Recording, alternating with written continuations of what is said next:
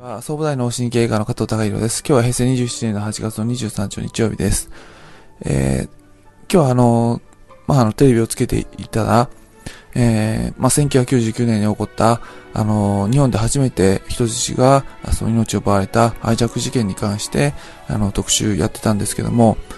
まあ、たまたまそのハイジャックの飛行機に、まあ、乗り合わせていた、まあ、スポーツドクターの、あの、追収先生のお話を、あの、先日、あの聞いていたもんで、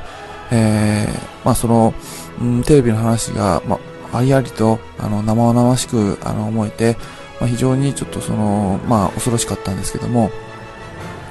えー、まあそういった、あの、話を、あの、聞いたり見たりするたびに、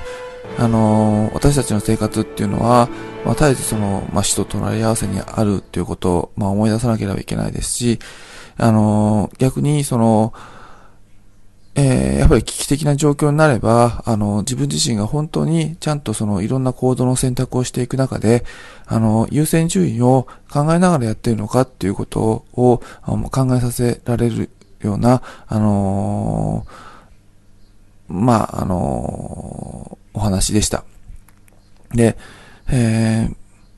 まあ、その飛行機がハイジャック犯に乗っ取られて、えー、八王子上空で、えー、もうほとんど墜落、警報音が鳴って墜落しかかっている時に、まあその乗客とその非番のあの機長の、機長があの突入しようかどうしようかって迷っている時、まああの、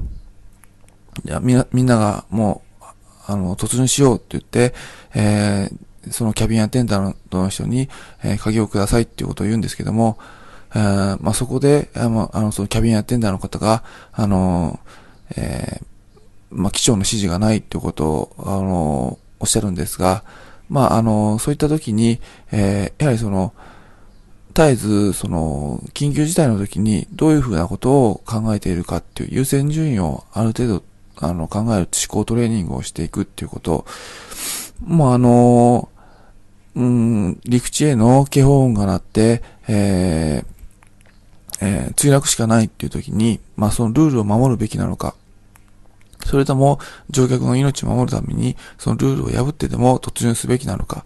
っていうのは、あの、ある程度その、まああの、そういう状況を想定して、えー、自分の中でその優先順位を考えていくっていうことは、あの、必要かなと思います。特に、あの、日常生活の中では、まあ、あの、その今までの生活習慣と、あ一般常識、あるいは、まあ、そのルールっていうのもありますけども、そういうのにかまけて、まあ、本当に、まあ、自分が大切な、あの、自分自身の人生にとって大切なことは何かっていうのは、あの、考える癖っていうのは、抜けてる部分が多いので、あのー、結局、やっぱりその、日々の生活の、まマンネリ化になって、それを続けていって、えー、文句ばっかり言ってるっていうことになりかねないので、本当に自分は、今この瞬間生きるために何が大切なのかっていうのを、あの、やはり思い出しながら生きることは大切なんだなっていうのは、あの、昨日のその厳しい状況を見て、あの、非常に思いました。